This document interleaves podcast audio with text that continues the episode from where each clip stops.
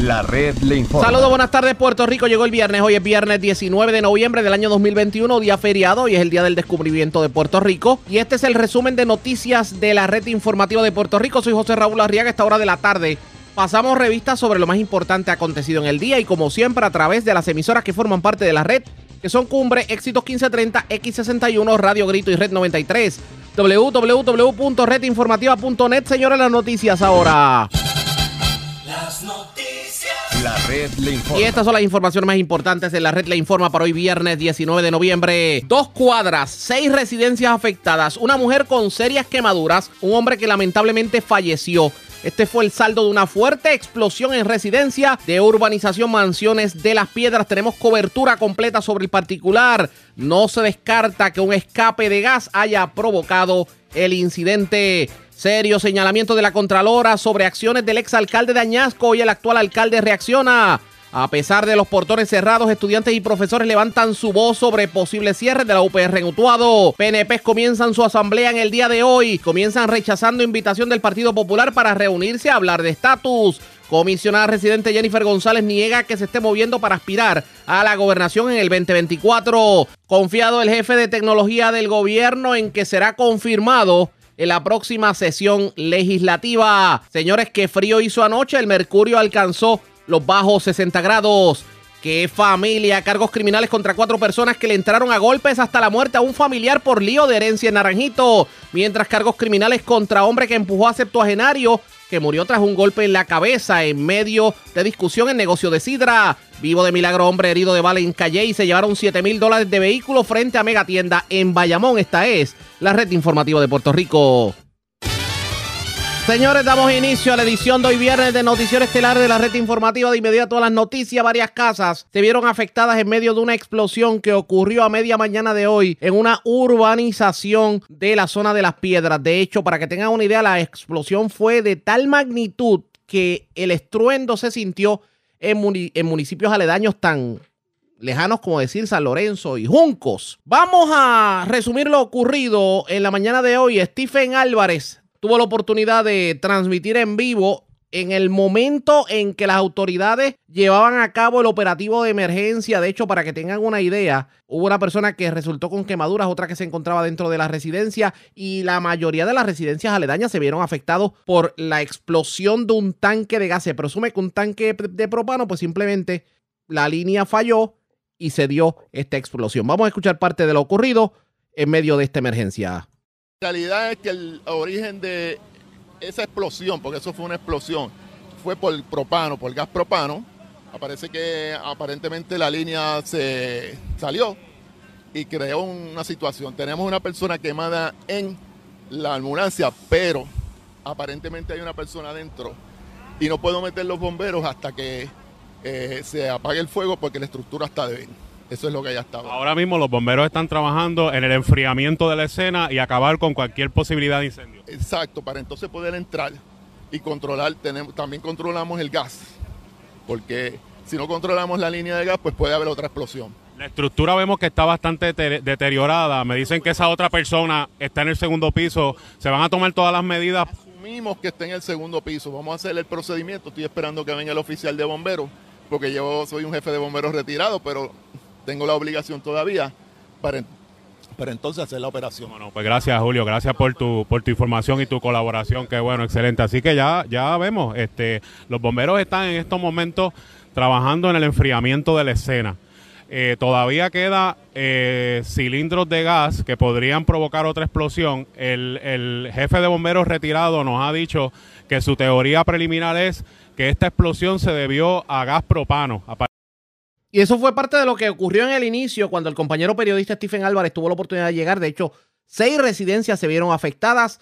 Una dama, pues, presentaba quemaduras y un caballero que, pues, estaba tratando de rescatar del lugar. Pero vamos a escuchar lo que tuvo que decir uno de los vecinos que tuvo la oportunidad de explicar qué se sintió y por qué tanto, por qué la explosión provocó tanto daño en las residencias aledañas a la estructura principal en donde ocurrió esta explosión, que de hecho fue en Mansiones de las Piedras. de las varias ambulancias que ya han llegado aquí. Los vecinos se encuentran eh, atónitos ante esta situación. Vamos a ver si este caballero, amigo, usted es vecino del lugar y usted escuchó la explosión. Mire, yo vivo en Valenciano arriba de Junco. Usted vive en Valenciano arriba de Junco. Es correcto. En el kilómetro 6.9, por ahí para arriba. Ok, y créame, mi casa se estremeció con la onda sísmica que produjo. Mi casa, se la onda de expansión, la, casa sísmica se estremeció. Yo me asomé enseguida y yo dije, ¿cómo es posible? Algo poderoso explotó en una de las fábricas. Le digo que me puse ropa seguida, enganché, porque estaba en ropa de dormir todavía. Enganché para caber. ¿Cómo a qué hora fue eso, si usted recuerda? Fue como a las 9 y... Nueve y media, nueve y cuarenta por ahí. No, fue como a las 9 y 25. Como a las nueve y veinticinco. Correcto. Esa misma, pues yo miré, yo te- estaba mirando el celular y yo, diablo, ¿qué rayo explotó en el pueblo de las piedras? Cuando miro, estaba saliendo un humo bien grande, bien una nube bien grande, negra, negra, una fábrica, un- un- una explosión una de las fábricas. Y cogí para acá. ¿Cuál es su nombre? Pedro, Las autoridades dieron más información sobre lo ocurrido. Vamos a escuchar lo que tuvieron que decir. que pudiera haber una persona adentro. Estamos buscando, haciendo una evaluación más exhaustiva de cómo está la condición de la estructura, porque está seriamente dañada y afectada estructuralmente. Una vez tengamos esa información, podemos entonces determinar el plan de acción a seguir para ver si podemos clarificar la información que tenemos previamente de esa persona. Así que ahora están analizando la estructura para ver si es seguro para el personal de rescate entrar a verificar si en efecto hay una segunda persona. Eso es correcto, esa operación es bien importante porque si no, no podemos terminar nuestro plan de acción ¿Quién va a hacer esa evaluación? Nosotros lo estamos haciendo ya, tenemos ya haciendo, una- haciendo unas inspecciones a través de cámaras y demás y otros artefactos para poder determinar la condición de la estructura. ¿Cuánto podría tardar este trabajo? Bueno, va, va a tardar un poquito porque nos tenemos que buscar estos otros habitamentos, escaleras, otras cosas más para poder entrar sin exponernos al peligro real de la estructura. Después de eso comenzaría una investigación para determinar el origen de la explosión. De- eventualmente eso va a llegar, va a ser parte del proceso. La gente se está preguntando el por qué están demorando tanto cuando hay una persona que probablemente pueda estar entre la vida y la muerte. Lo que, su- lo que sucede es que esa estructura tan- es tan peligrosa tanto para la persona que está para adentro como para nosotros. Una, una mala estrategia puede ser que tengamos en vez de una varias personas heridas o pilladas y eso es lo que no queremos. ¿Por dónde va? ¿Por qué área de ustedes van a entrar aquí? Estamos inspeccionando todas las áreas para ver cuál es la mejor área posible para, y que sea segura para nosotros. Al lugar llegó el vicealcalde de Las Piedras, ya que el alcalde se encuentra fuera del país. Estas fueron las declaraciones que dieron a los medios de comunicación. Esto es una situación lamentable para nuestro pueblo de Las Piedras. Esto se escuchó como si hubiera sido un, temblor en varias áreas de nuestro pueblo, incluso en San Lorenzo y en Junco, y recibí un par de llamadas y cuando me comunico con, con Omez y llegamos aquí, la magnitud es triste lo, lo que ha pasado, todavía hay una escena por investigar, estamos esperando que sea seguro para los bomberos poder entrar. ¿El alcalde ya tiene conocimiento? El alcalde tiene conocimiento rápido que pasó la situación, se le enviaron fotos, se le llamó y se le indicó lo que estábamos aquí y todo el equipo de trabajo del alcalde está aquí. ¿Y ustedes conocen a los residentes de esa residencia? No, no conocemos personalmente, conocía a los que vivían anteriormente, que era un contratista que hacía trabajo en el municipio, indica que, que la casa era segura, que no sabe, puede haber sido una línea de gas que se quedó abierta y de ahí pudo haber sido la explosión. O sea que esto es un segundo dueño. Estos son una segunda familia que eh, compró, adquirió esta propiedad. Sí, y ellos están residiendo hace poco ahí. Hace poco que ellos vivieron a, a vivir, a residir ahí hace un par de meses en ese hogar. Triste lamentable. Y son personas eh, de aproximadamente, ¿qué edades? ¿Más de 60 años? No, no, son personas un poco mucho más, más jóvenes. Yo le pongo entre los 40 y algo y 50 y algo. La división de explosivos de la policía intervino en la situación. Al momento no se descarta nada, pero es muy preliminar determinar si en efecto fue un escape de gas el que provocó la explosión. Vamos a escuchar las declaraciones que diera el jefe de la división de explosivos de la policía de Puerto Rico. eh, comenzar la investigación una vez ellos culminen el proceso. O sea que todavía nosotros este, estamos, de- estamos tomando información, estamos evaluando todo, establece que los perímetros sean seguros, etcétera, eh, todo, ¿verdad? Pero una vez culmine el cuerpo de bomberos, nos va a entregar la escena, nosotros vamos a comenzar la investigación y podríamos hablarle sobre ello. ¿Tienen alguna teoría preliminar? Otro de los que tuvo la oportunidad de hablar con la prensa lo fue el comandante Luis Ortiz del Cuerpo de Bomberos y esto fue lo que dijo sobre las labores de rescate. Lo que tenemos hasta el momento, lo que están a cargo de la... empezando a remover los escombros ahora para ver si damos con ella. ¿Y sería preliminarmente un hombre y quién más? No, eran dos personas nada más. Esto, ya la fémina fue transportada en ambulancia, se la llevan a llevar en la Aeromed para centro médico. Esto y el- quien se encuentra en la residencia es el, el esposo. O sea que usted cuando dice segunda persona estamos hablando de que la mujer se vio afectada y el esposo es. El, el esposo es el que estamos buscando. que haya una segunda persona en la residencia. No, no. Una sola persona queda. Y por el momento nos habían dicho anteriormente que un ingeniero iba a venir a inspeccionar la estructura. Eso es correcto, sí. ¿Qué ha pasado? Bueno, es que hay muchas. eh, eh, todavía no podemos penetrar como tal en la casa porque las paredes pueden ceder. ¿Ves? Estamos esperando que esa persona llegue para entonces que nos dé el visto bueno, ¿verdad? Para poder, poder penetrar y entonces bu- buscar la persona que estamos esperando. ¿De dónde viene ese ingeniero? De Río Piedra. De Río Piedra, sí. Pero de- debe estar por llegar ya. ¿Y cómo usted catalogaría la operación entonces compleja a, ra- a raíz de, de que la estructura está muerta de colapso? Es correcto, sí. Puede Bien, bien compleja. Sí. Eh, residencias aledañas. Sí, oye, hay dos cuadras sufrieron daño cuadras. de la, de la urbanización. En esta urbanización, dos cuadras. Lo más difícil que se le hizo a las autoridades fue tratar de entrar a la residencia y vamos a escuchar las declaraciones que diera el comisionado interino del cuerpo de bomberos precisamente sobre cuán difícil fue el que pudieran entrar a la residencia que originó toda la explosión que aparentemente afectó dos cuadras de la urbanización. Como ven, hay una estructura bastante comprometida aquí. Los compañeros están desde horas de la mañana. Aproximadamente esa llamada eh, salió como a las 10 de la mañana. Desde esa hora están los compañeros aquí. Tenemos eh, unidades de, de las piedras, de Junco. Tenemos unidades también de la División de Operaciones Especiales. La situación que estamos teniendo ahora es que la estructura está bastante comprometida. Eh, estamos esperando un ingeniero estructural que viene, ¿verdad? Que nos va a dar el release para poder entrar y continuar los trabajos, ¿verdad? De búsqueda y rescate, si es que hubiera otra situación, ver- verificar hasta dónde y cuánto peligro hay a las casas de al lado también, por si hay algún tipo de desalojo adicional, pues lo estaremos trabajando. La persona que sacaron. Hasta que la inspeccione un ingeniero porque puede colapsar la estructura. Definitivamente, yo no puedo esperarle al personal, ¿verdad?, a que se arriesgue a entrar a la estructura cuando ya ellos entraron a parte de ella y pudieron ver que las columnas y las vigas están comprometidas, por ende, este, se habló con el comisionado Nido Correa, eh, nos pusimos en contacto, que el mismo viene de camino con un ingeniero estructural, que es quien nos va a dar la luz verde, ¿verdad?, para trabajar en conjunto. Aquí tenemos el personal de- del municipio, tenemos del Estado y estamos trabajando con equipo, ¿verdad? Aquí la- las decisiones se van a tomar en conjunto y las vamos a hacer, ¿verdad?, según eh, conlleva, sin poner ni exponer ni a los residentes que de cerca del área, ni a los bomberos, ni a ningún personal a exponerse que pueda ser una víctima, ¿verdad? Salga como rescatista y termine como una víctima. Si nos dan la oportunidad, vamos a buscar más información.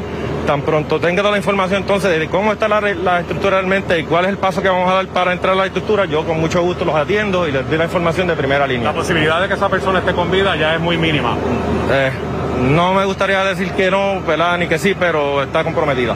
Bueno, eso fue parte de lo ocurrido en las piedras. De hecho, le vamos a dar más información en el transcurso del noticiero. Presentamos las condiciones del tiempo para hoy.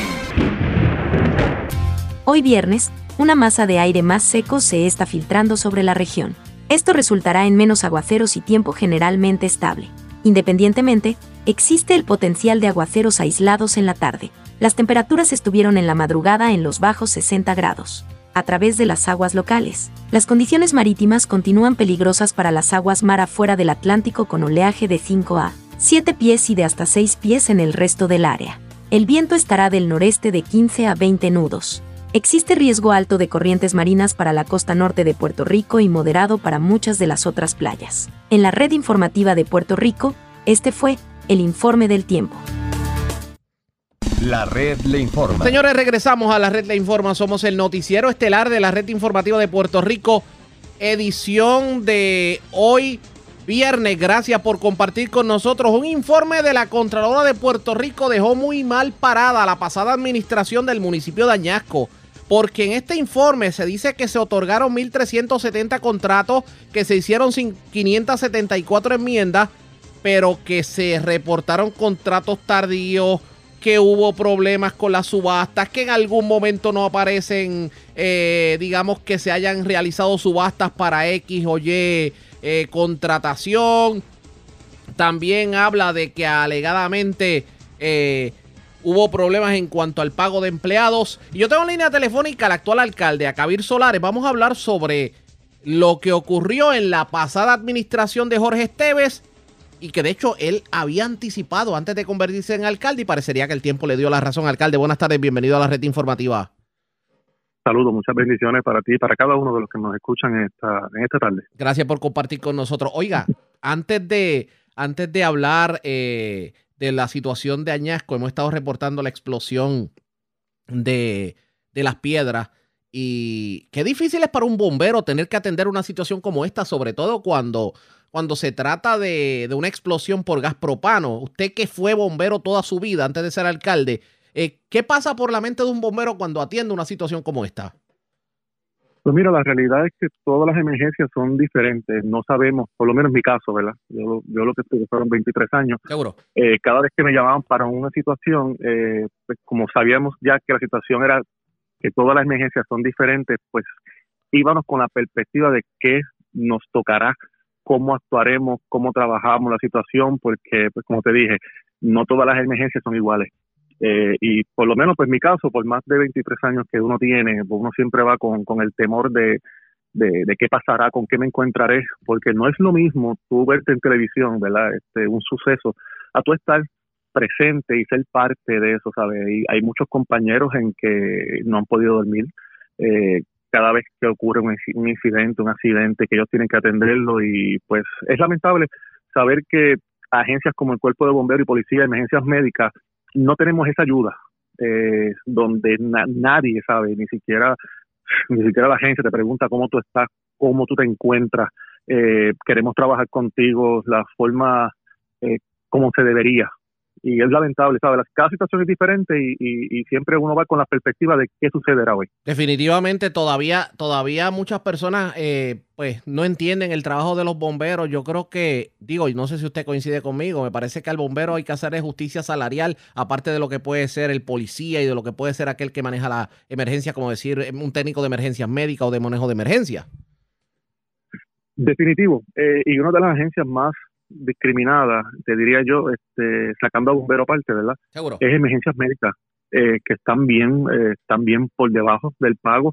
Ellos están 24 horas trabajando, ellos salvan vidas, ellos están en cada escena, ellos atienden día de fiesta, feriado, para eso no existe para ellos. Igual que los bomberos, y yo creo que ya es hora de que se le haga justicia salarial a cada uno de ellos. Bueno, alcalde, vamos a hablar de Añasco porque un informe de la Contralora deja muy mal parada la pasada administración. Y usted me imagino que se ha tenido que encontrar con todos esos entuertos. ¿Me puede hablar un poquito sobre con qué se ha encontrado y cuál es su reacción ante el informe de la Contralora? Pues mira, eh, fue la crónica de una muerte ya anunciada. Eh, por mucho tiempo estuvimos denunciando la, la, las condiciones en que se encontraba el municipio. E incluso cuando llegamos, eh, fue impactante que al otro día de nosotros juramental nos dijeran no hay dinero para las nóminas simplemente allí todo lo que tenía que ver con, con finanzas no estaba al día, eh, un sinnúmero de deudas, sobre dos millones de dólares en deuda, eh, que ya pues hicieron, este, tuvimos la oportunidad de dar un mensaje eh, de situación fiscal y le dimos conocimiento al pueblo de cómo nosotros encontramos verdaderamente el municipio. Lo que no había podido tener la oportunidad anteriormente de hacer, pues lo hicimos en octubre. Presentamos las evidencias, presentamos ya lo que fue eh, el descontrol eh, que había en finanzas. Actualmente nos encontramos juntamente pues, con la directora de finanzas actualizando y mejorando las que son las situaciones financieras. Eh, ya gracias a Dios estamos logrando estabilizar las finanzas, pero este informe revela lo que fue el mal manejo de la pasada administración y el tiempo nos da la razón. Pero obviamente, indistintamente de que, de que pues, fueron malos manejos del pasado alcalde, le va a tocar a usted resolver, porque usted es el actual alcalde. Eh, y a veces resulta un poquito injusto para muchos el que, el que se pueda, eh, digamos que usted tenga que pagar los platos rotos de la pasada administración. ¿Cuáles son los planes de usted para tratar de resolver estos entuertos? Pues mira, eso es así. Este, lamentablemente, pues todo lo que tiene que ver con las demandas próximas que están llegando eh, de la pasada administración, e incluso en estos casos, eh, pues nos hemos sentado juntamente con la directora de finanzas, con, con, la, con la auditora, eh, que, que, es la del municipio. Estamos ya eh, buscando las opciones para poder trabajar con todas estas situaciones. una de las medidas que posiblemente tengamos que tomar es que aquellos que se le dio un diferencial sin justificación. Eh, eso es decirte que, un ejemplo, el director de, en este caso que, que se menciona aquí en, en la auditoría, el que era jefe de transportación, se le dio un, un, un diferencial y a muchos de estos empleados se le daba diferencial, pero no se especificaba qué era lo que iban a hacer. Eh, posiblemente una de las medidas que vayamos a tomar es que ellos tengan que devolver el dinero. Que- Devolver el dinero, me dijo. Sí, sí. Pues vamos, vamos a ver qué ocurre, de cuánto dinero estamos hablando. Eh, estamos hablando de alrededor de 67 mil dólares aproximadamente eh, en estos diferenciales que se otorgaron para 11 empleados eh, y estamos trabajando. Pero en en- este caso del diferencial que se le dio a estos empleados, ¿a qué, o sea, qué empleados fueron? O sea, ¿qué, qué, qué labores hacían en el municipio y por qué usted entiende que se le dio este diferencial de manera errónea? Ese, ese es el problema, no, no fue que no se le, no fue que se le dio erróneamente, ellos sabían lo que hacían. Este dinero se le dio a, a los amigos, mayormente a los, a los jefes de dependencia, eh, pero nunca se le, nunca se especificó cuál era la labor que ellos iban a hacer. O sabe, un ejemplo, yo me traje a un compañero de por destaque de, de educación, eh, ahí pues él tiene su, él es jefe, jefe de, una- de la dependencia, eh, si yo le voy a dar un diferencial, yo tengo que especificar por carta eh, qué otro trabajo él va a hacer para yo poder justificar ese diferencial. Y fue lo que no ocurrió. Se le dio, se le dio un diferencial a, a 11 empleados, a 11 jefes de dependencia, pero nunca se especificó qué era lo que iban a hacer. Por eso es que son señalados. Bueno, pues vamos a, a ver qué termina ocurriendo en este sentido. Alcalde, agradezco el que haya compartido con nosotros. Seguro, siempre la orden. Muchas bendiciones a cada uno de ustedes. Como siempre, el alcalde de Añasco, Cabir Solares, ya ustedes escucharon, irregularidades que fueron encontradas en medio de una auditoría de la Contralora que ocurrirá pendientes a la red informativa. La red le informa. Señores, cuando regresemos en esta edición de hoy del noticiero estelar. La red le informa. Señores, regresamos a la red Le Informa, el noticiero estelar de la red informativa edición de hoy viernes. Gracias por compartir con nosotros. Recordarán ustedes, y para el que no lo recuerda, le orientamos. Ayer nosotros entrevistamos a la presidenta de la Asociación de Profesores Universitarios. Esta vez la, eh, la filial del recinto autónomo de la Universidad de Puerto Rico. Porque ayer había programado una actividad, un cónclave entre estudiantes, organizaciones estudiantiles de todo el recinto de la Universidad de Puerto Rico y se iba a llevar a cabo precisamente en. Pero de buenas a primeras el rector ordenó un receso académico y los portones se cerraron. Escucharon ayer la denuncia, pero ¿qué terminó ocurriendo? ¿Se dio el cónclave a pesar de que los portones estuvieron cerrados? Vamos a escuchar parte de lo ocurrido en el recinto de Utuado de la Universidad de Puerto Rico. Donde se determinaba un receso académico y administrativo en el día de hoy, después de tres días de un cierre de portones que entendemos no es legal. Así lee el comunicado. Tras haber limitado de forma ilegal el libre acceso a nuestra institución por tres días laborables, mediante un escueto comunicado recibido el sábado 13 de noviembre en la noche, el rector del recinto de Utuado, el doctor Luis A. Tapia Maldonado, en unión a la presidenta interina de la universidad, la doctora Mayra Olavarría. Ahora utilizan el subterfugio de un receso académico y administrativo para tratar de evitar que se realice el Pleno Nacional Estudiantil, que estaba pautado para llevarse a cabo el día de hoy en el recinto de Utuado. Esta decisión representa un claro acto de provocación que puede tener resultados nefastos, tanto para el estudiantado como para nuestra institución. Nosotros, los miembros del capítulo de la Universidad de Puerto Rico en Utuado, de la Asociación Puertorriqueña de Profesores Universitarios, Denunciamos, denunciamos la falta de sensatez en esta toma de decisiones y responsabilizamos a la Junta de Gobierno de la UPR, la presidenta interina y el rector de cualquier situación lamentable que pueda ocurrir.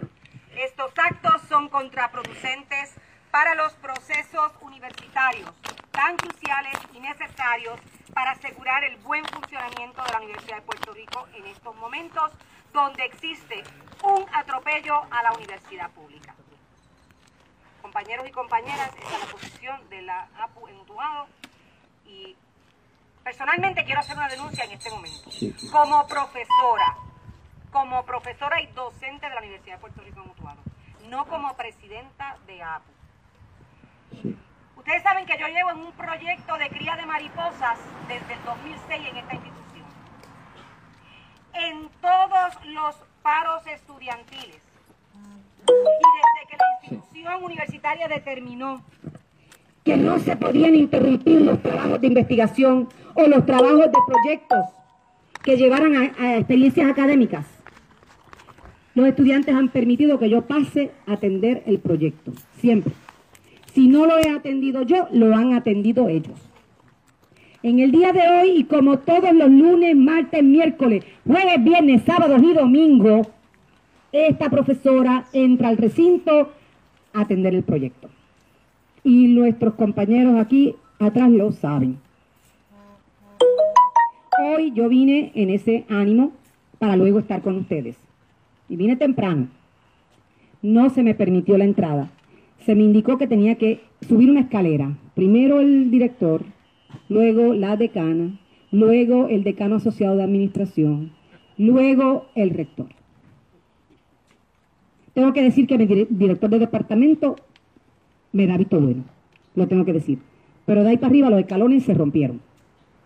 Y no pude subir la escalera, pues no pude entrar al recinto. Así que lo estoy denunciando porque aquí no se pueden interrumpir las tareas de investigación. Buenos días.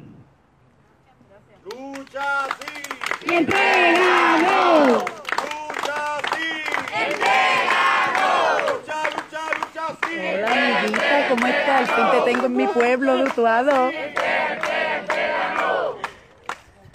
Agradecemos ese mensaje y la solidaridad Ahora el movimiento estudiantil igualmente les tiene un comunicado. Buenas tardes. En la noche de ayer, 17 de noviembre de 2021, a menos de 24 horas del Pleno Nacional del Sistema UPR, que contaría con la presencia de 10 de los 11 recintos de nuestra institución, a celebrarse en el recinto de Utuado, el rector Luis A. Tapia Maldonado decretó un receso administrativo y académico para el día de hoy, como táctica para impedir que se lleve a cabo dicha actividad en nuestro recinto y obstaculizar los procesos organizativos estudiantiles. El Pleno Nacional se da en la coyuntura de la crisis fiscal de Puerto Rico, la aprobación del plan de ajuste de la deuda y sus nefastas consecuencias para la Universidad de Puerto Rico, reduciendo el presupuesto de la misma y amenazando de cierre al recinto dutuado. La aprobación del PC 1003 no solo afecta al primer y único centro de educación superior pública de nuestro país, sino que implica el empobrecimiento de la clase trabajadora, la privatización de los servicios esenciales y nos conduce a un Puerto Rico sin puertorriqueños, a costa de la Junta de Control Fiscal y el infame gobierno colonial.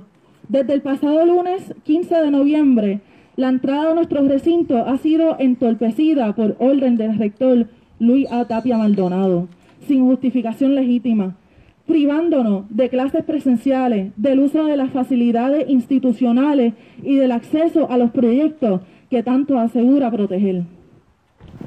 Además, esas no han sido las únicas instancias en las que se priva del libre acceso, acceso a nuestra institución, sino que el pasado viernes 12 de noviembre hubo una intervención de la Policía de Puerto Rico dentro del recinto, con dos carros no identificados y cinco policías no uniformados.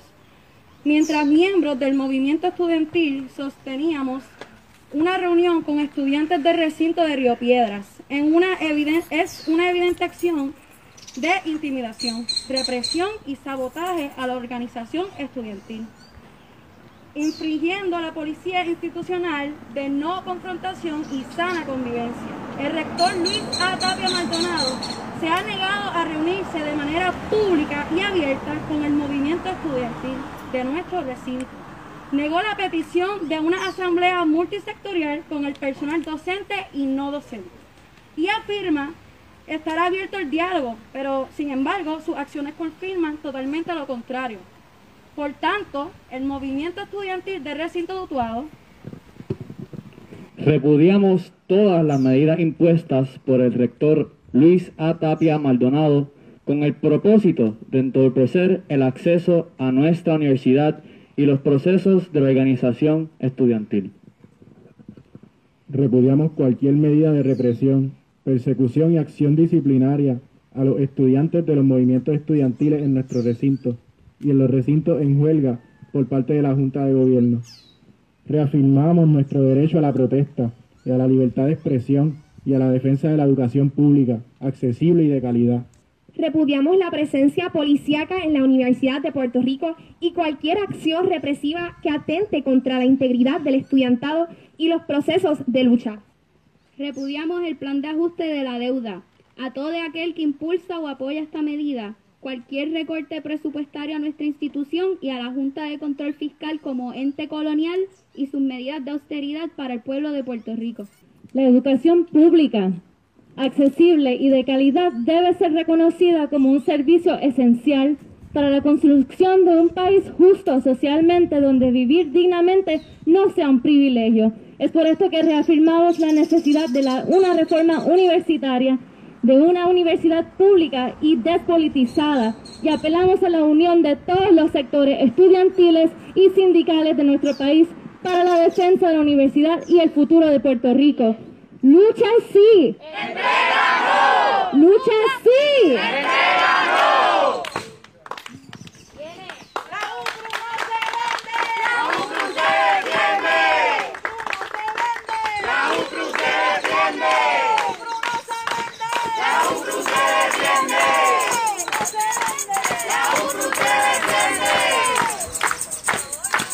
Bueno, como pudieron escuchar, este, la universidad no se vende, la, universidad se defiende, aquí hay este, organizaciones de estudiantes y las nos personas estaremos movilizando para tener nuestra.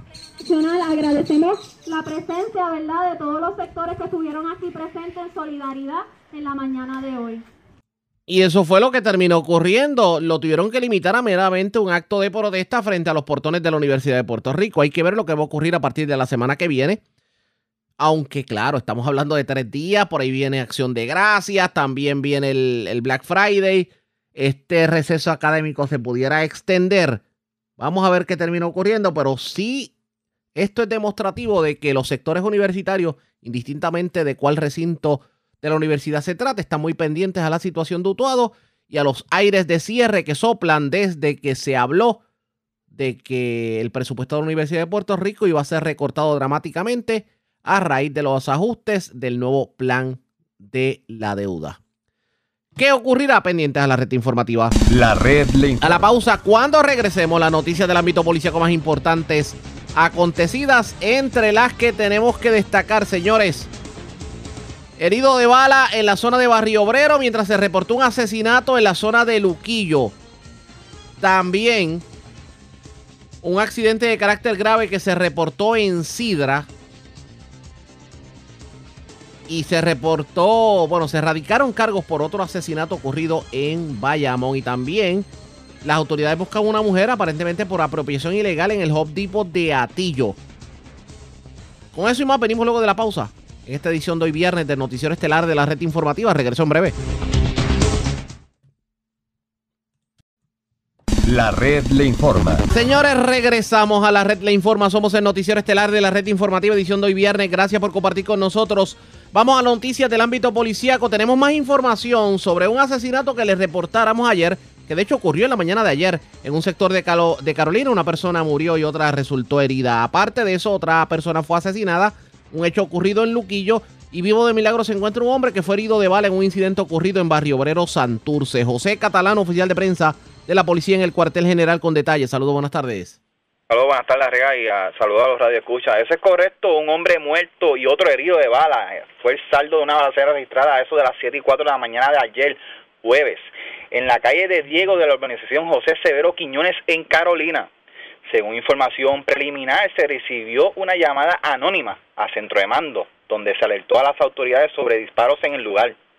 Al verificar los oficiales del precinto de Carolina Sur, localizaron un auto marca Mitsubishi Outlander color gris del año 2007 con impactos de bala en la carrocería y en el interior el cuerpo de un hombre identificado como Yomar Dávila Kercadó, de 29 años. Relacionado a estos hechos, un hombre identificado como Ian Phil González, de 26 años, resultó herido de bala en el hombro siendo transportado a una institución hospitalaria y su condición se encuentra estable. Personal de la División de Homicidios del 6C de Carolina en unidad fiscal de turno se hicieron a cargo de la investigación. Por otro lado, en Barrio Vero, agentes adscritos al precinto de Barrio Vero se, encuentra, se encuentran investigando preliminarmente una querida de agresión grave en hechos reportados a las 5 de la madrugada de hoy, cerca de un negocio que ubica en la avenida Ponce de León. Según los datos, una llamada al precinto notificó que una persona llegó a la sala de emergencias del Centro Médico de Río Piedras con heridas de bala en el cuerpo. Como parte de la escena, la avenida Ponce de León se encuentra cerrada y se recomienda utilizar como vías alternas la avenida Borinquén. Más adelante se estará ampliando esta información. Por otro lado, en el área de Luquillo, agentes adscritos al distrito de Luquillo investigaron a eso de las 5 y 41 de la tarde de ayer, jueves, un asesinato en hechos ocurridos en los predios de la cancha de baloncesto del barrio Casablanca, del mencionado municipio. Según se informó, una llamada a través del sistema de emergencias 911 alertó a las autoridades sobre unos disparos en el lugar antes mencionado. Y al llegar las unidades allí, encontraron el cuerpo de un hombre identificado como Jonathan Pérez Mercado, de 31 años y residente del pueblo de Fajardo, con varias heridas de bala en diferentes partes del cuerpo. El osiso se encontraba al interior de un vehículo marca Kia modelo Río de color vino y de año 2017. Al momento se desconoce el móvil de estos hechos. Agente adscrito a la edición de homicidios del Cuerpo de Investigaciones Criminales del 6C de Fajardo, junto al fiscal Eliezer Reyes, se hicieron a cargo de la escena. Catalano, también tengo entendido que se radicaron unos cargos criminales contra una familia. Aparentemente esta familia eh, le entró a golpes a otro miembro de la familia, aparentemente por un conflicto de herencia y le provocaron la muerte por los golpes recibidos. ¿De qué estamos hablando? Eso es correcto, eso fue ayer en el Tribunal de Bayamón. El agente Rivera, escrito a la edición de homicidios del Cuerpo de Investigaciones Criminales de Vega Baja, radicó cargos criminales a Giovanni Sáez Berrío, de 30 años, a Víctor M. Sáez Rivera, de 64 años, a Lilian M. Sáez Rivera de, 59, de 50 años y a Antonio Sáez Rivera de 54 años. Por el siguiente artículo, un cargo por asesinato en primer grado del Código Penal de Puerto Rico del artículo 93B con la modalidad de agresión agravada. Estos hechos, Ariaga, ocurrieron, se remontan para la fecha del 18 de junio del 2021 a las 10 y 50 de la noche en el negocio Brisas del Verde, en Naranjito. La víctima, Jimmy López Sáez, de 47 años, sostuvo una discusión con su tío Víctor Sáez Rivera relacionando una herencia familiar. Acto seguido, la víctima sale del interior del negocio del área de estacionamiento y es agredido con puños y patadas por los imputados antes mencionados. Para el 24 de junio falleció la víctima en el Centro Médico de Río Piedra, producto de los golpes recibidos. Este caso fue consultado con el fiscal Carlos Rodríguez, quien ordenó radicar cargos criminales por el delito antes mencionado. Posteriormente la prueba fue llevada ante la juez, antes el juez Manuel Méndez Cruz del Tribunal de Bayamón, quien luego de escuchar la prueba determinó causa para arresto, imponiendo una fianza global de 50 mil dólares, la cual prestaron siendo fichados y puesto bajo supervisión electrónica. Gracias por la información, buenas tardes. Pero aquí siempre lo Gracias, era José Catalán, oficial de prensa de la Policía en el cuartel general de la zona metropolitana. Vamos a la zona centro-oriental de Puerto Rico porque en condición de cuidado se encuentra una persona que se vio involucrada en un accidente de tránsito ocurrido anoche en la carretera 172 de Caguas a Sidra. También hablando de Sidra, se erradicaron cargos criminales contra un hombre de 32 años, aparentemente por eh, haber empujado a una persona de la tercera edad que con quien tuvo una discusión por volumen alto de la música. Aparentemente esta persona cayó, se dio un golpe en el cráneo y murió en el incidente. También se llevaron 7 mil dólares de un vehículo que estaba estacionado en el First Bank del Centro Comercial Las Catalinas de Caguas y desconocidos le llevaron la motora a otro que transitaba por una carretera de Caguas. Iliana Echevarría, oficial de prensa de la policía con detalles. Saludos, buenas tardes. Muy buenas tardes. En horas de la noche de ayer, mediante una llamada telefónica al sistema de emergencias 911, se reportó un accidente de carácter grave ocurrido en el kilómetro 24 de la carretera 172, jurisdicción de Sidra. Según se informó, mientras un hombre identificado como Heriberto Coto, de 38 años y residente en Caguas, conducía un vehículo Toyota Tacoma del año 2020.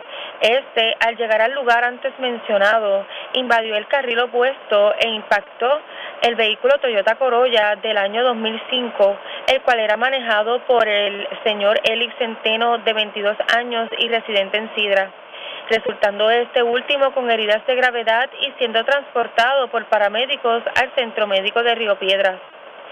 Este caso fue atendido por el agente Cecilio Ayala, adscrito a la División de Patrullas de Autopista y Carreteras del área de Caguas, quien, quien investiga.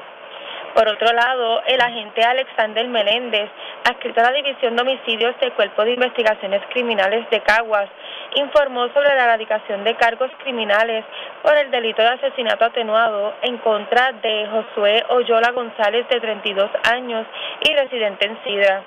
Esto por hechos ocurridos en horas de la noche del 29 de agosto del año 2020 en el barrio Arenas, en Sidra.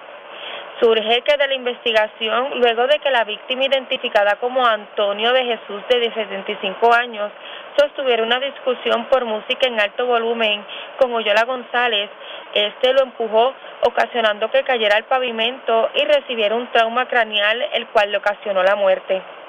Este caso fue consultado con la fiscal Janely Acosta, la cual instruyó radical cargos por violación al artículo 95, que es el cargo de asesinato atenuado del Código Penal de Puerto Rico, y posteriormente la evidencia fue presentada ante la juez Sonja Nieves Cordero del Tribunal de Caguas, quien luego de evaluar la misma determinó causa para arresto imponiendo una fianza de mil dólares, la cual prestó siendo fichado y quedando bajo libertad provisional hasta la vista preliminar, señalada para el 6 de diciembre del 2021. También la policía investigó una apropiación ilegal ocurrida en horas de la tarde de ayer en el estacionamiento de First Bank, ubicado en el centro comercial Las Catalinas en Caguas. Según se informó el perjudicado, alguien forzó la puerta de su vehículo Ford Transit año 2017, logrando acceso al interior y apropiándose de 7 mil dólares en efectivo. El agente Luis Santiago, adscrito al distrito de Caguas, estuvo a cargo de dicha investigación y posteriormente refirió el caso a la División de Propiedad del Cuerpo de Investigaciones Criminales. Además, en horas de la madrugada de hoy se reportó un robo ocurrido en el barrio Beatriz estos hechos ocurrieron en el kilómetro 45 de la carretera 1 en Caguas. Según informó el perjudicado, un individuo encapuchado y enmascarado, mediante intimidación y amenaza con un arma de fuego, lo despojó de una motora Unit Motors Matrix color verde del año 2006 con número de tablilla 217665 y a su vez otros dos individuos se apropiaron de otra motora de la cual al momento se desconoce la información. Posteriormente abandonaron el lugar sin causarle daño físico. Agentes adscritos a la División de Robos del Cuerpo de Investigaciones Criminales de Cagua continúan con esta investigación. Gracias por la información. Buenas tardes. Buenas tardes. Gracias, Eriliana Echevarría, oficial de prensa de la policía en la zona de Caguas, de la zona centro oriental. Vamos al sureste de Puerto Rico porque el cadáver de un hombre en estado de descomposición fue encontrado en el interior de una residencia en la barriada del Polvorín en Calley. También en Calley, en Guabate, una persona fue herida de bala en medio de un incidente violento y varias personas fueron arrestadas aparentemente por eh, violaciones a, a leyes que tienen que ver con vehículos hurtados. Esto ocurrió en Guayama y la información la tiene Carmen Guerrera, oficial de prensa de la policía en el sureste. Saludos, buenas tardes.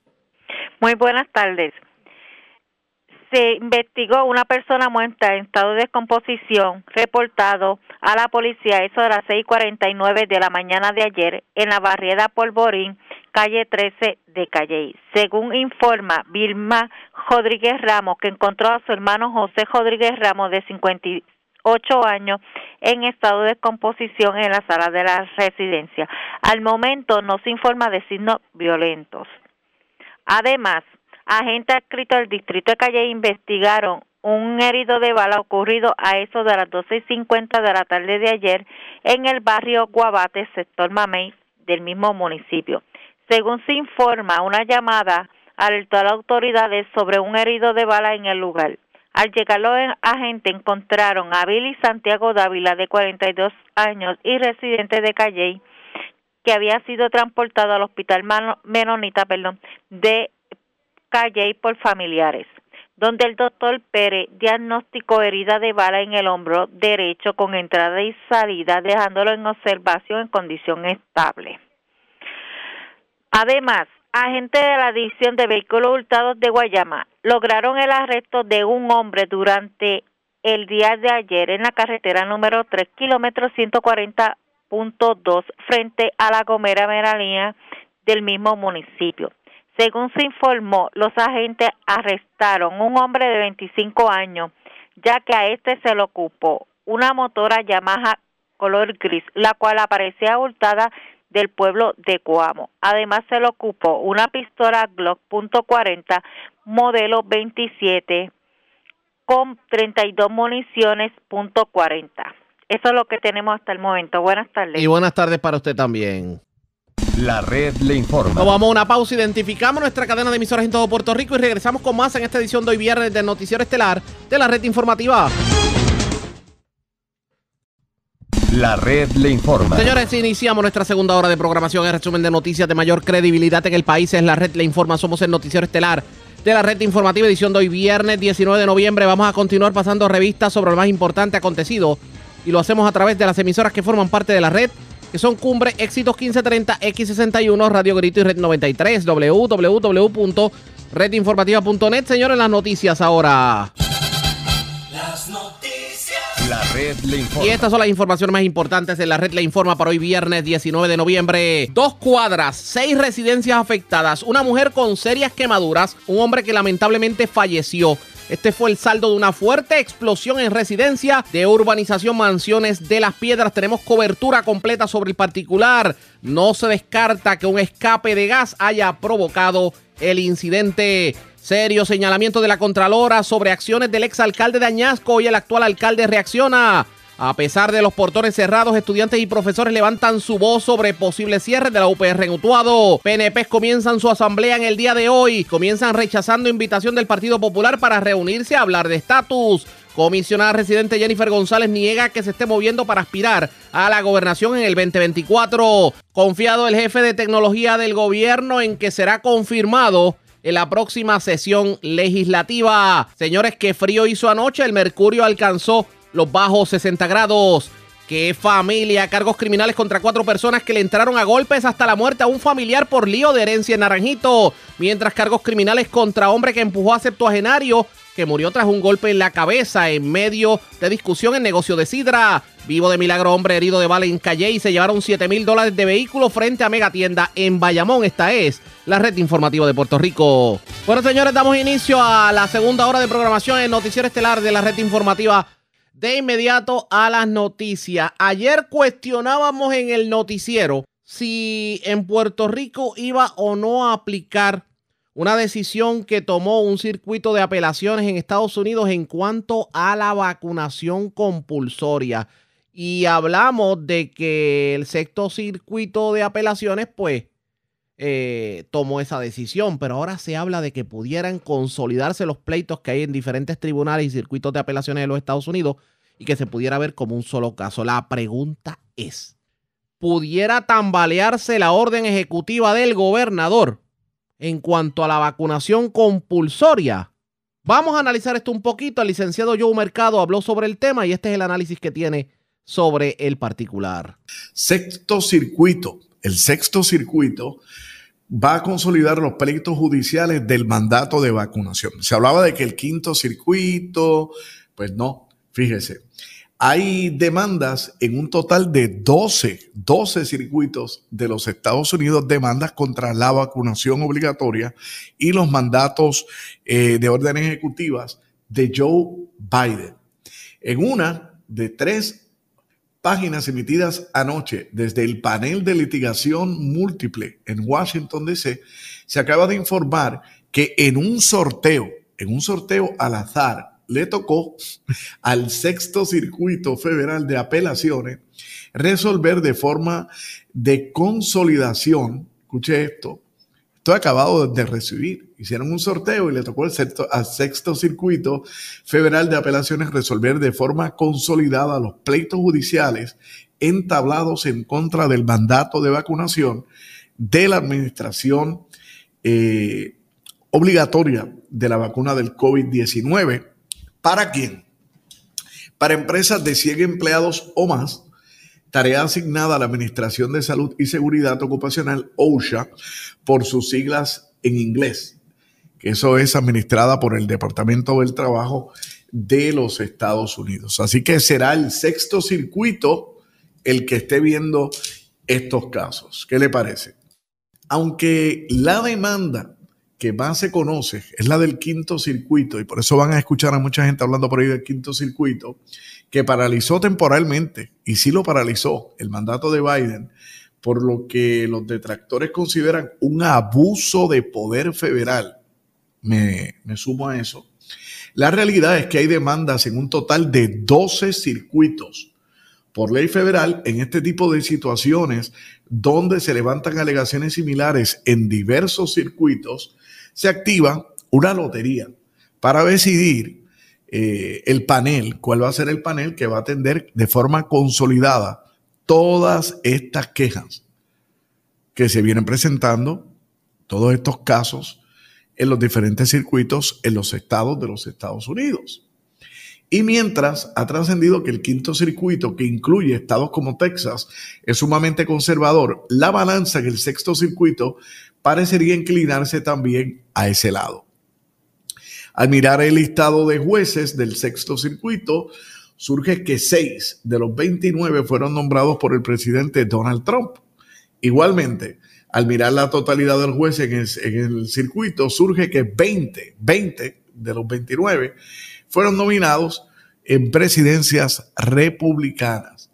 Los jueces no necesariamente se inclinan en sus decisiones hacia el bando del presidente que los nominó, pero no es algo que se descarta en la actualidad porque hay que, hay que ver. Y esa es nuestra noticia de primera plana.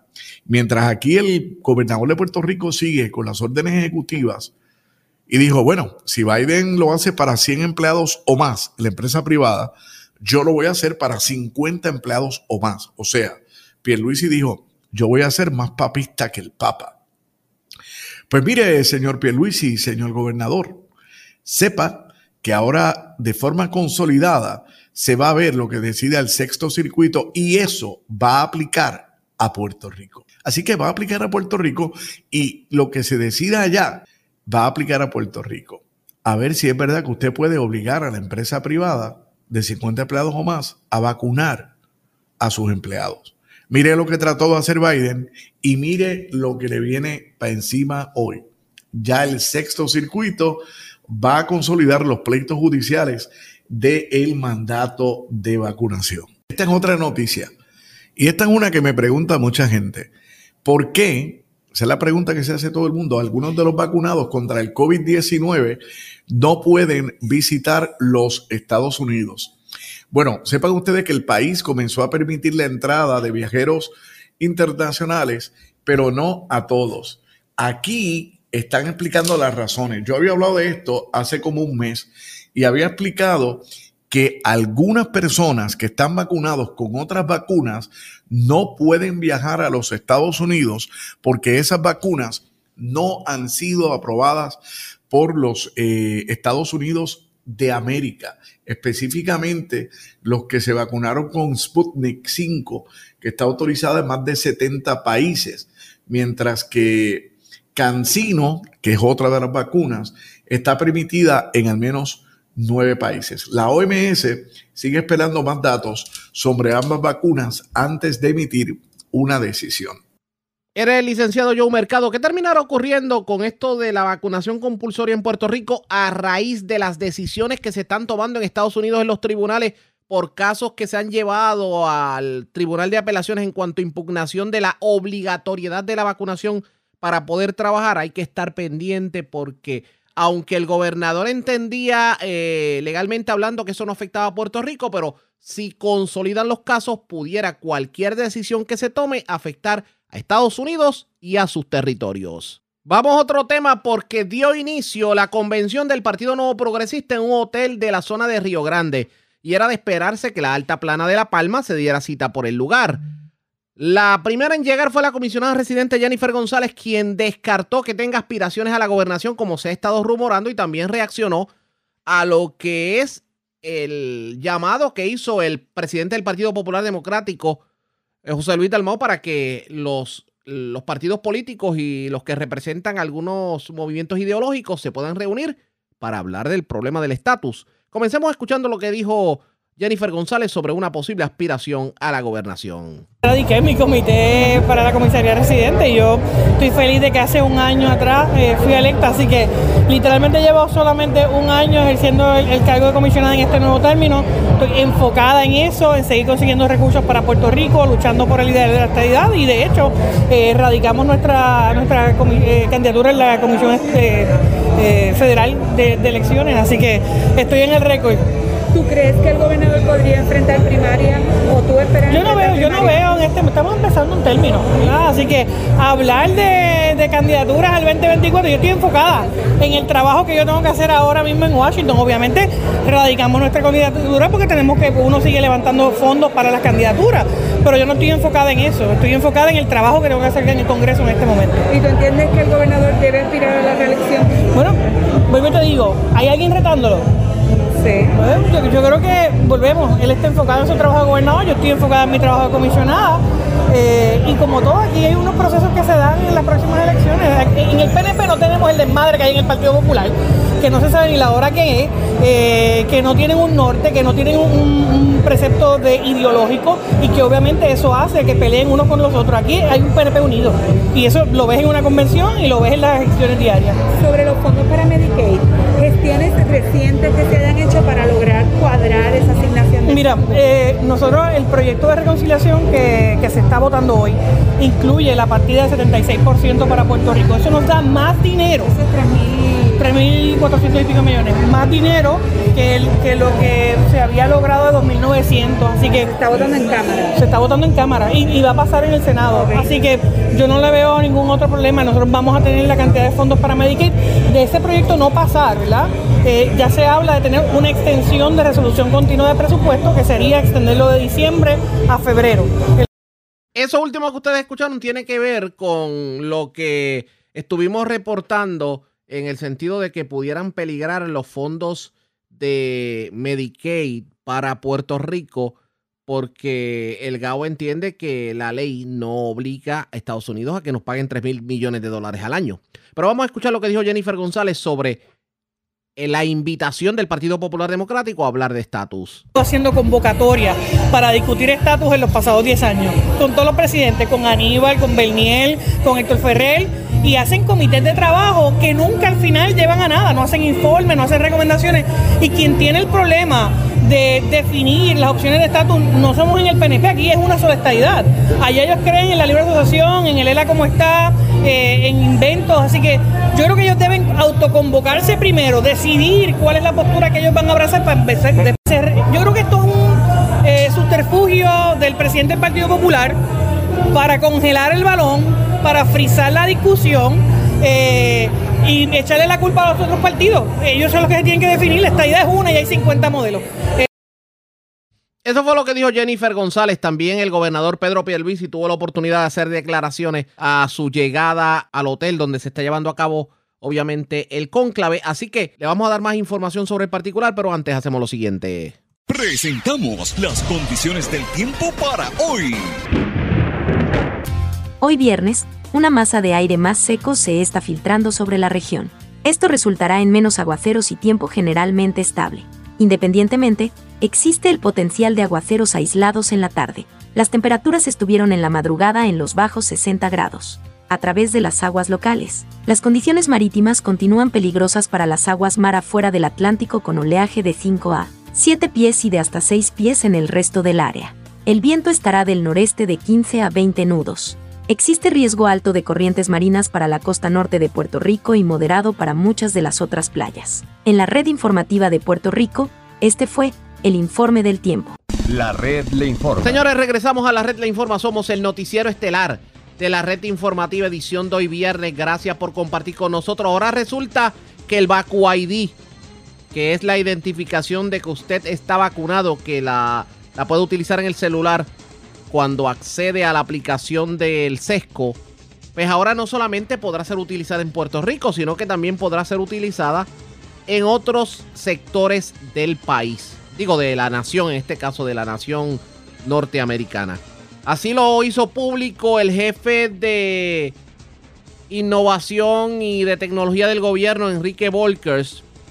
Y vamos a escuchar lo que tuvo que decir sobre el particular en entrevista con Denis Pérez de Noticias. Habló sobre el tema, pero aprovechó para hablar sobre su confirmación, porque él todavía figura como nominado y no ha sido confirmado por el Senado de Puerto Rico.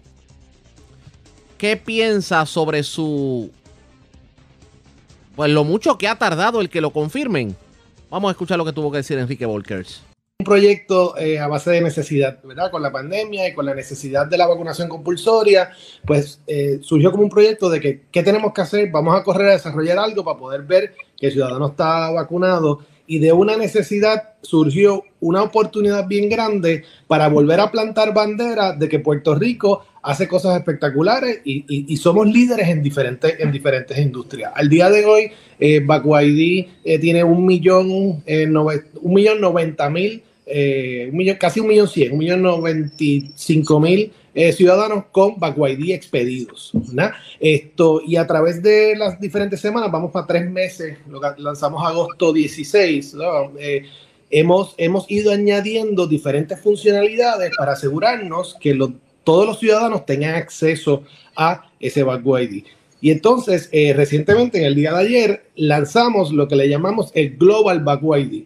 ¿Qué es el Global VacuID? Básicamente es que adaptamos nuestra tecnología y nuestro código QR y esa validación a, una, a un estándar que se está desarrollando a nivel global con el propósito que el VacuID sea aceptado digitalmente en diferentes jurisdicciones del mundo. Empezamos con Estados Unidos, con diferentes estados, y poco a poco nos vamos, verán, mientras más estados se vayan añadiendo ese estándar, pues va a ser aceptado más, más globalmente.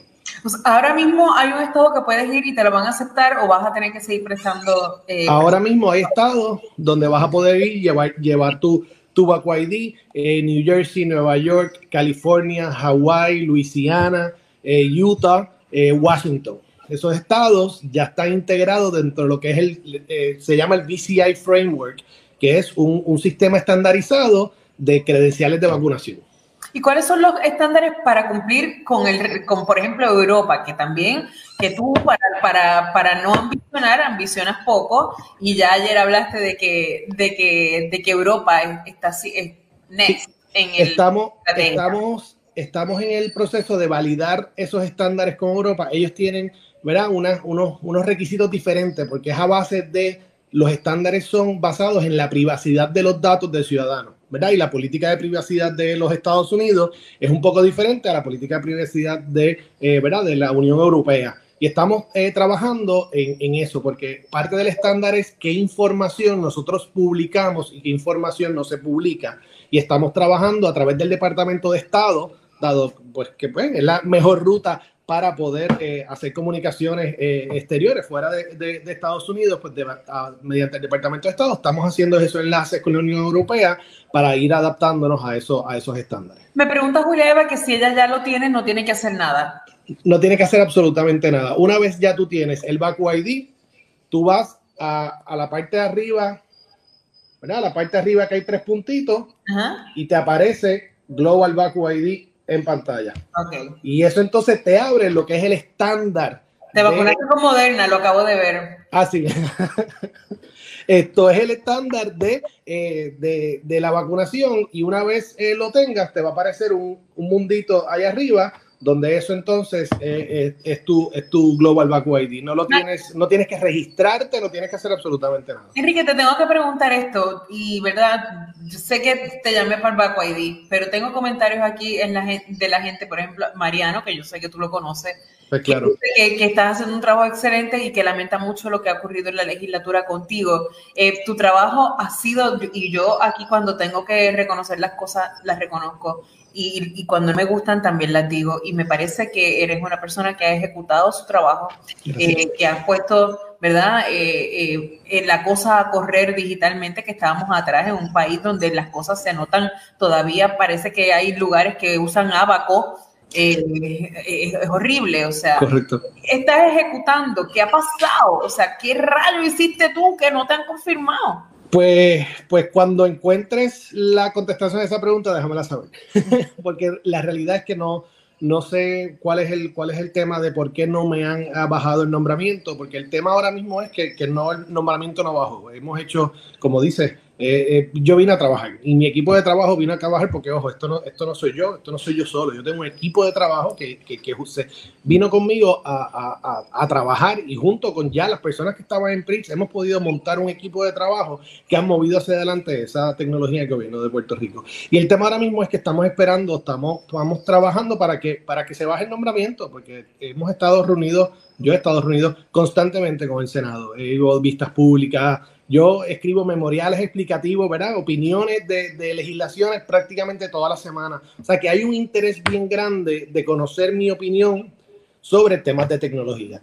Si hubiese una intención de, no aprobar mi nombramiento, pues no estuvieran buscando esa información y teniendo estas, estas, estas opiniones importantes, porque pues, por eso yo puedo entender que les importa y, mi opinión sobre los temas eh, tecnológicos. O sea que yo entiendo que es una cuestión de agenda a nivel de agenda de, ¿verdad? De, agenda de, calendario de que me puedan eh, bajar o no. Eh, los nombramientos no bajaron a fin de sesión, esperando que en enero, cuando empiece esa sesión eh, nueva, pues sea la primera, lo primero en atenderse. Mientras tanto hay que seguir trabajando porque yo lo que planteaba el otro día es que mientras hay una legislatura, y esto tú no suscribas nada de esto para que no te metas en ningún lío, mientras hay una legislatura que simplemente no, no puede atender los, no puede o no quiere atender los nombramientos del gobernador y el gobernador no tiene eh, parece que suficiente poder de negociación en este momento, eh, pues la verdad es que, mm, hay que hay que trabajar, porque la, inoperabilidad del gobierno es brutal. Eh, así que por lo menos te agradezco que dentro de todo tu interinato eterno no hayas parado de, de trabajar, que es lo próximo. Pues mira, venimos, venimos con eh, más eh, funcionalidades para Sesco Digital. Nuestra meta es que tú no tengas que pisar un sesco. Eso, eso, eso, esa es nuestra meta. logran eso, mijo, yo, todos los legisladores deberían no darte un nombramiento, deberían darte una placa.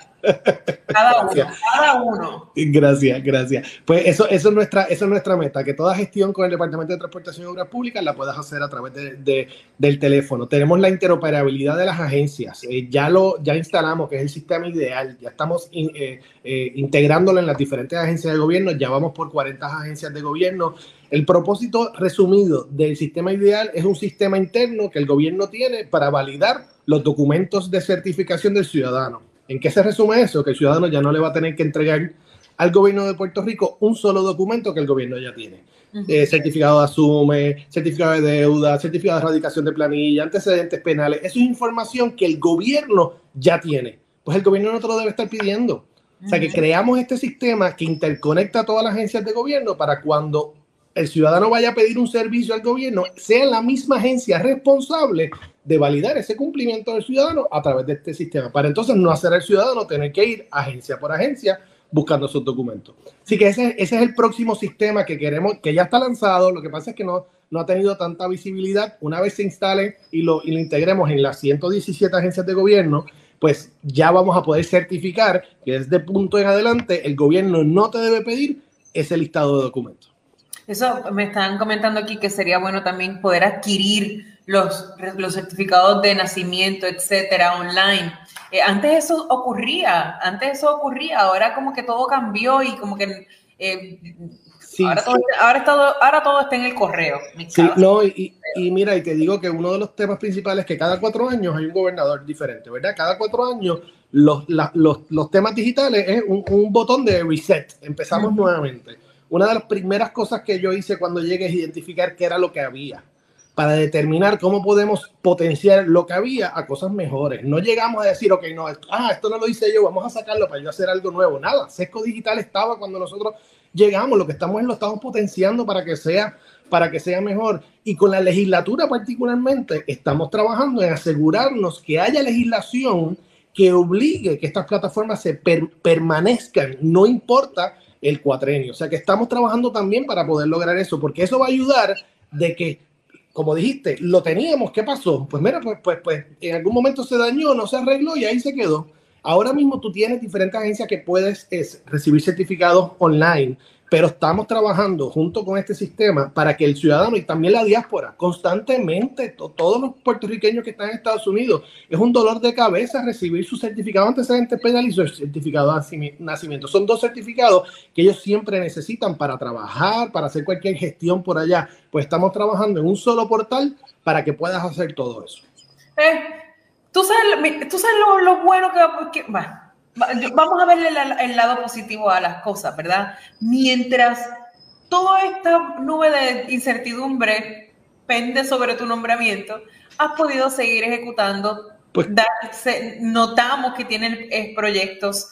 Eh, ahí está todo el mundo comentando de tu entusiasmo y de, y de, y de que deberían eh, confirmarte. Yo de, no, nunca hablo de eso aquí, pero es, ellos que se dan cuenta de tu respuesta y de tu entusiasmo. Yo creo que mientras eso pasa, sigue demostrando que puedes hacer el trabajo. Y mira, de verdad, eh, yo, yo que te conozco, sé que al final si pasara lo peor, ellos se lo pierden. Es todo lo que tengo que Definitivamente, oye, tenemos que asegurarnos que el gobierno tenga una continuidad de servicios y eso es uno de los propósitos principales de yo estar aquí. Si algo positivo, dijiste, hay que ver las cosas positivas, ¿verdad? Si algo positivo ha ocurrido de que me han mantenido, como quien dicen, otra vuelta al sol adicional con estos nombramientos, es que estoy demostrando que vine a trabajar, ¿verdad? Y, si, y si había dudas de, que, de que yo venía para otra cosa, pues, pues se quedó completamente disipada porque los resultados están, o sea que en, un lado ha sido positivo porque ha, demostrado que con el trabajo que hemos hecho, pues se vino a trabajar, pero se vino a trabajar enfocado en el ciudadano para resolverle el, el tema de, de las gestiones gubernamentales.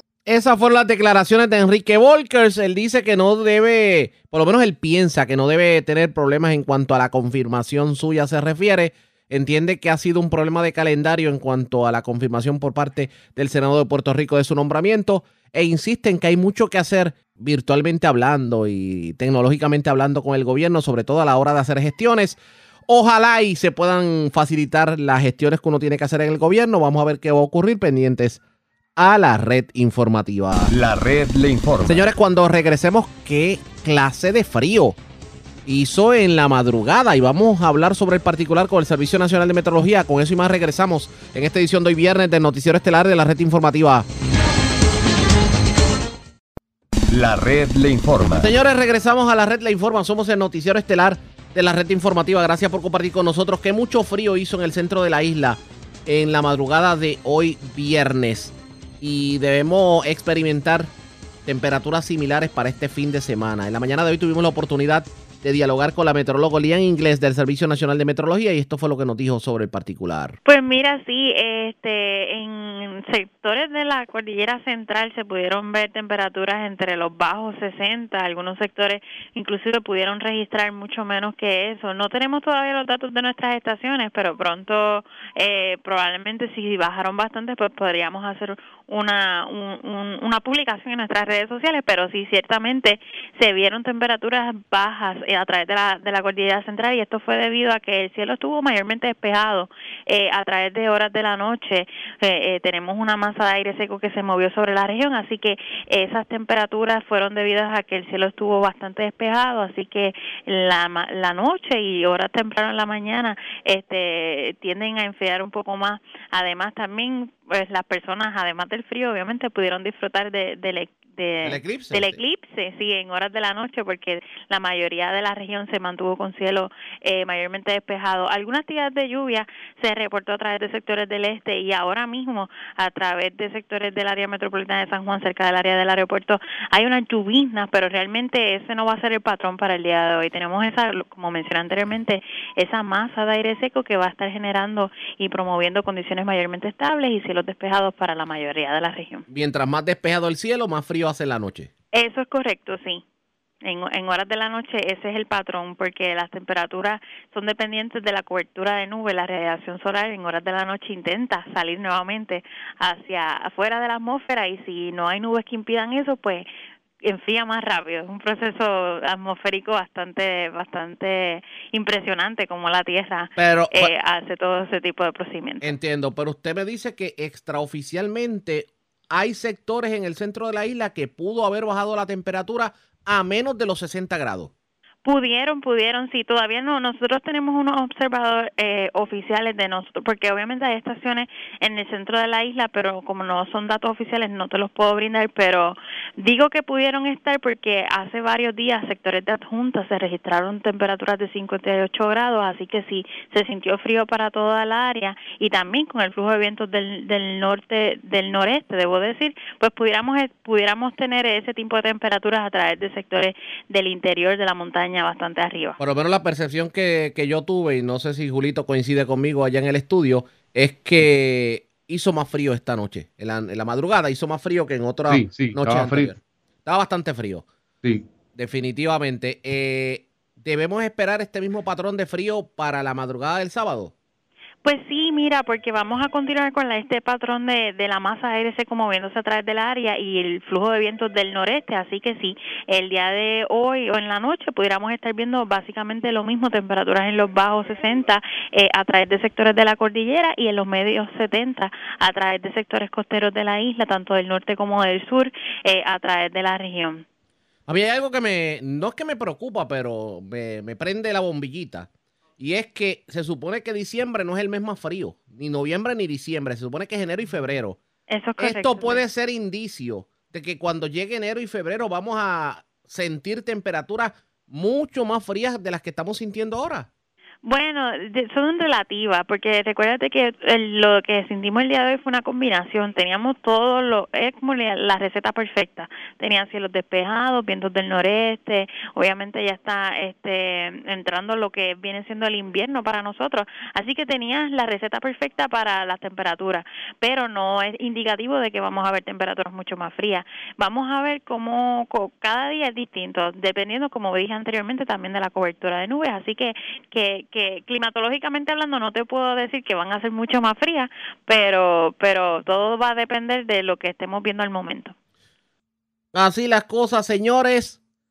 La frisa, el cafecito, el chocolatito caliente, porque las temperaturas en el fin de semana prometen estar bastante frías, porque mientras más claro esté el día y mientras más despejado esté el cielo, pues más frío hace en la noche. Esa es la, la explicación que da precisamente el Servicio Nacional de Meteorología.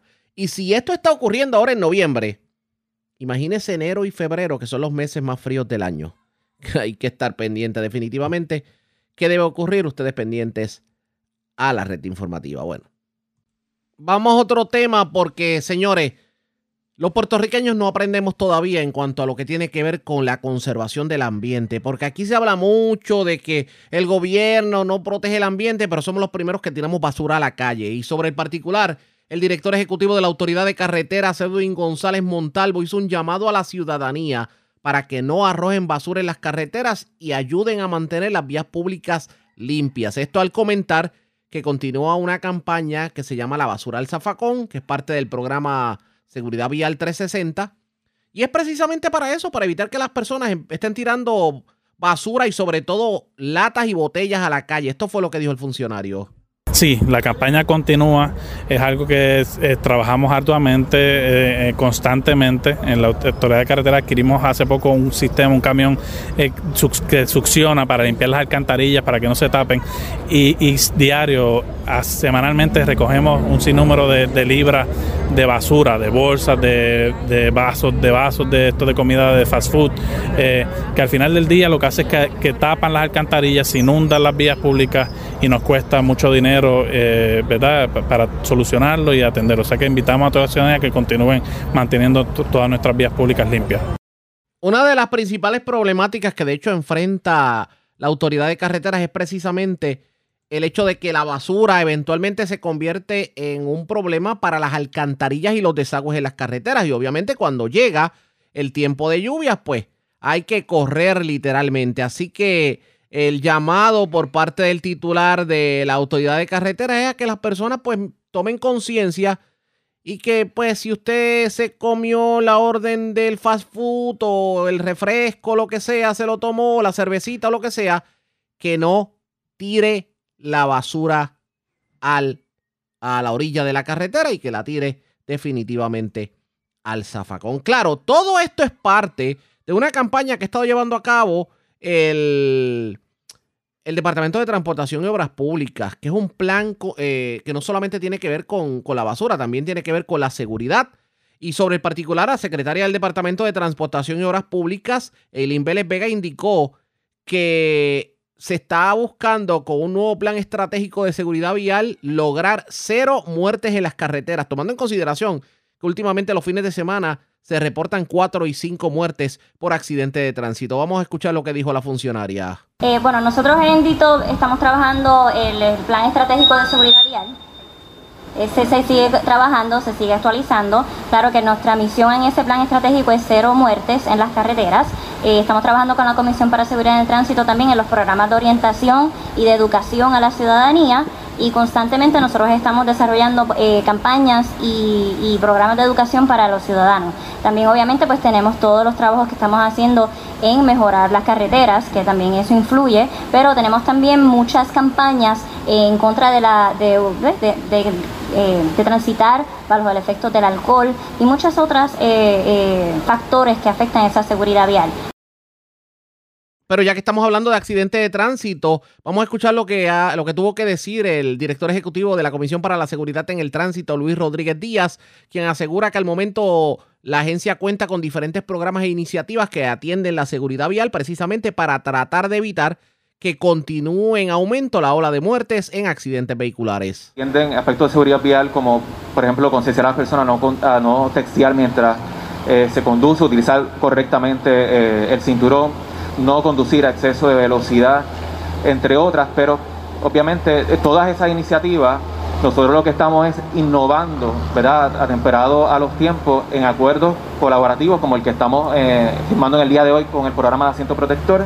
Lo mismo estamos haciendo con otros programas a nivel, eh, con colaboración con otros municipios en Puerto Rico y con la Policía de Puerto Rico con el Departamento de Justicia, Instituto de Ciencias Forenses y Departamento de Salud. Así que estamos reforzando todas esas iniciativas, particularmente eh, ¿verdad? todo lo que tiene que ver eh, con eh, la colaboración en el Departamento de Justicia, Policía, que tenemos un proyecto de la unidad especializada para casos de conductores ebrios, que aprovecho para reconocer también al personal de la comisión, ya que la semana pasada la comisión fue reconocida a nivel nacional de todos los Estados Unidos y sus territorios por el trabajo que se estaba realizando en cuanto a ese proyecto. Así que con todas las iniciativas que siempre ha tenido la comisión, vamos a continuar innovando, atemperando ¿verdad? nuestra realidad y sobre todo enfocándonos en las estrategias específicas para reducir fatalidades en nuestras carreteras. Nuestra misión tiene que ser continuar trabajando intensamente en conjunto con todas las entidades gubernamentales para que no haya ninguna sola muerte en nuestras calles. Expresiones del titular de la Comisión para la Seguridad en el Tránsito. Esperemos que este fin de semana no sea uno como el que vivimos en las pasadas semanas, en donde el lunes teníamos que reportar cuatro y cinco muertes por accidente de tránsito, así que mucha precaución en las carreteras definitivamente. La red le informa. A la pausa regresamos a la parte final del noticiero estelar de la red informativa. La red le informa. Señores, regresamos esta vez a la parte final del noticiero estelar de la red informativa de Puerto Rico. ¿Cómo está Estados Unidos? ¿Cómo está el mundo a esta hora de la tarde? Vamos con DN, nos tienen un resumen completo sobre lo más importante acontecido en el ámbito nacional e internacional. La Casa Blanca anunció que ampliará la fabricación de vacunas en Estados Unidos para producir mil millones de dosis adicionales al año. Los críticos afirmaron que el plan es un buen primer paso, pero que se necesita tomar medidas mucho más drásticas para poner fin a la pandemia actual y detener brotes futuros. La organización Oxfam America dijo en un comunicado que la producción de vacunas no debe limitarse a Estados Unidos, debe extenderse por todo el mundo, especialmente por los países de África. Menos del 5% de las personas que residen en países de bajos ingresos han recibido siquiera una dosis de la vacuna contra la COVID-19. Mientras tanto, el coordinador de la respuesta al coronavirus de la Casa Blanca, Jeff Science, dijo el miércoles que alrededor del 10% de los menores estadounidenses de entre 5 y 11 años han recibido la primera dosis de la vacuna contra la COVID-19 y anunció el logro de otro objetivo de la campaña de vacunación en el país. El 80% de los estadounidenses mayores de 12 años han recibido al menos una dosis de la vacuna.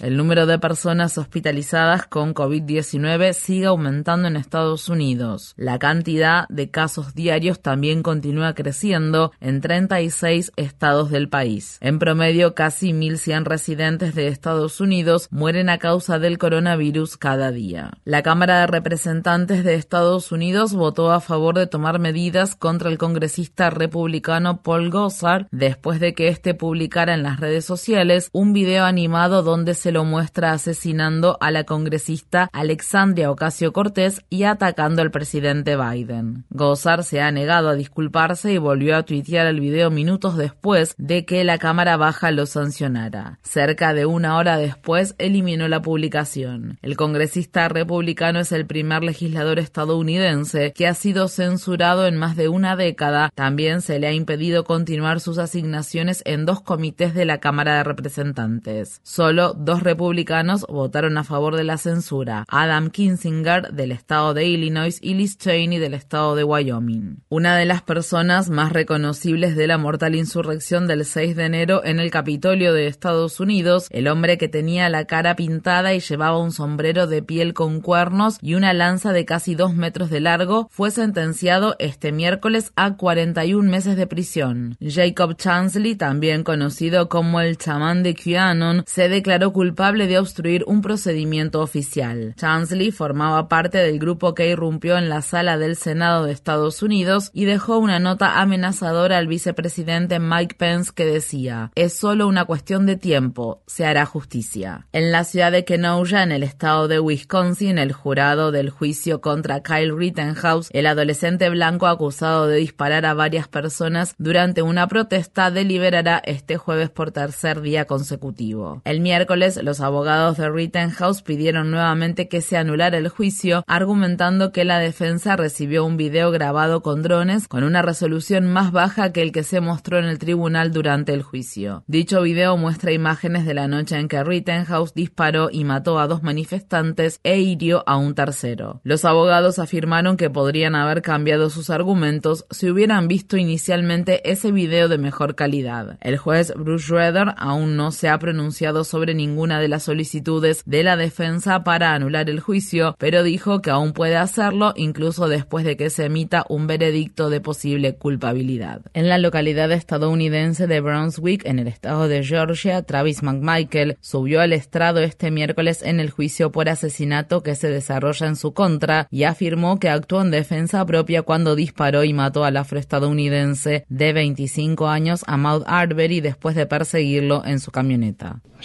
Le disparé. ¿Por qué? Él tenía mi arma, me golpeó. Era obvio que me estaba atacando. Si me había quitado la escopeta, estaba claro que era una situación de vida o muerte.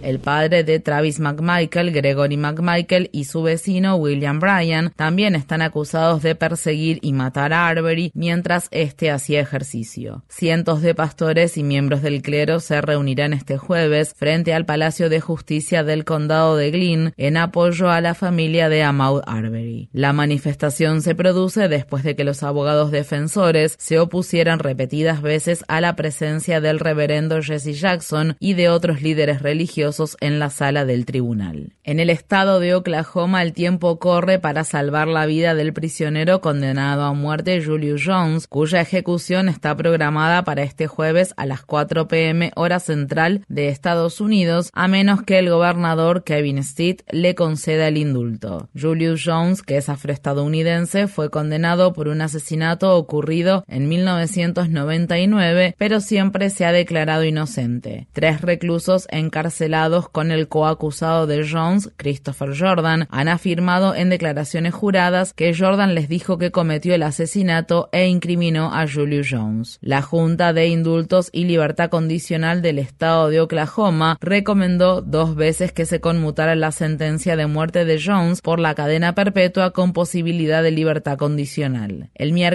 estudiantes de Oklahoma City, la capital del estado, abandonaron sus clases en apoyo de Julius Jones. Dos de los tres hombres condenados por el asesinato del líder de los derechos civiles Malcolm X, ocurrido en 1965, serán absueltos este jueves. Esto se produce después de una campaña de décadas de duración en nombre de los condenados y luego de una investigación que la oficina del fiscal de distrito de Manhattan y la organización Innocence Project llevaron a cabo durante dos años. Dicha investigación concluyó que los fiscales, el FBI y el Departamento de Policía de Nueva York omitieron evidencias claves sobre el asesinato. Uno de los hombres absueltos, Mohamed Aziz, que tiene ahora 83 años, fue puesto en libertad condicional en 1985 y ha estado intentando limpiar su nombre desde entonces. El otro, Khalil Islam, fue liberado en 1987 y murió en 2009. Visite nuestro sitio web democracynow.org/es para ver más información sobre este tema. Activistas contra el cambio climático han criticado al gobierno de Biden por proceder con una licitación de los derechos de perforación de petróleo y gas de una zona de más de 32 millones de hectáreas en el Golfo de México. Esta es la licitación más grande de derechos de perforación en el Golfo de México hasta la fecha y se produce pocos días después de concluida la conferencia de la ONU sobre el cambio climático. Un abogado del grupo ambiental Centro para la Diversidad Biológica dijo, lo que está haciendo el gobierno de Estados Unidos es tremendamente hipócrita y peligroso, es muy imprudente y también creemos que es ilegal. El presidente de Estados Unidos, Joe Biden, recibirá este jueves en la Casa Blanca a los líderes de Canadá y México para una reunión cara a cara, conocida informalmente como la Cumbre de los Tres Amigos. El primer ministro canadiense, Justin Trudeau, y el presidente mexicano, Andrés Manuel López Obrador, anunciarán la redistribución a otros países del hemisferio occidental de millones de dosis de la vacuna contra la COVID-19 que Estados Unidos originalmente prestó a Canadá y México. En la reunión también se abordará el envejecimiento del oleoducto Línea 5 operado por la empresa canadiense Enbridge en los estrechos de Mackinac. El primer ministro Trudeau está presionando para mantener abierto el oleoducto luego de que la gobernadora del estado de Michigan, Gretchen Whitmer, ordenara en mayo su cierre ante la preocupación de que un derrame pudiera causar efectos devastadores en los grandes lagos. Mientras tanto, Trudeau y López Obrador se oponen a una disposición incluida en la ley Reconstruir Mejor de Biden que crearía exenciones fiscales para la compra de vehículos eléctricos producidos por trabajadores sindicalizados de Estados Unidos. El senador del estado de Vermont, Bernie Sanders, está instando a los legisladores a rechazar la propuesta de asignar 778 mil millones de dólares al presupuesto del Pentágono. La ley de autorización de defensa nacional de 2022 requiere un aumento de 37 mil millones de dólares de gasto militar en relación con el presupuesto de defensa de cifras récord del gobierno de Trump. Estas fueron las palabras expresadas este miércoles por Bernie Sanders en el hemiciclo del Senado. That we face, face an existential threat in terms of climate change, Los científicos nos dicen que enfrentamos una amenaza existencial en términos de cambio climático, pero se nos dice que no tenemos suficiente dinero para dejar de generar energía a partir de los combustibles fósiles y para que el planeta sea saludable y habitable para nuestros hijos y las generaciones futuras. Se nos dice que no tenemos suficiente dinero para eso. Sin embargo, hoy el Senado de Estados Unidos comenzará a considerar un presupuesto anual de defensa que asciende a los 778 mil millones de dólares. That cost $778 billion. Las Fuerzas Armadas de Sudán lanzaron gases lacrimógenos contra los manifestantes que volvieron a salir a las calles este jueves para protestar contra el golpe de Estado del 25 de octubre. La red le informa. Señores, enganchamos los guantes. Regresamos el próximo lunes a la hora acostumbrada, cuando nuevamente a través de Cumbre de Éxitos 1530, de X61, de Radio Grito y de Red 93, que son las emisoras que forman parte de la red informativa, le vamos a llevar a ustedes el resumen de noticias de mayor credibilidad en el país. Hasta entonces, que la pasen bien.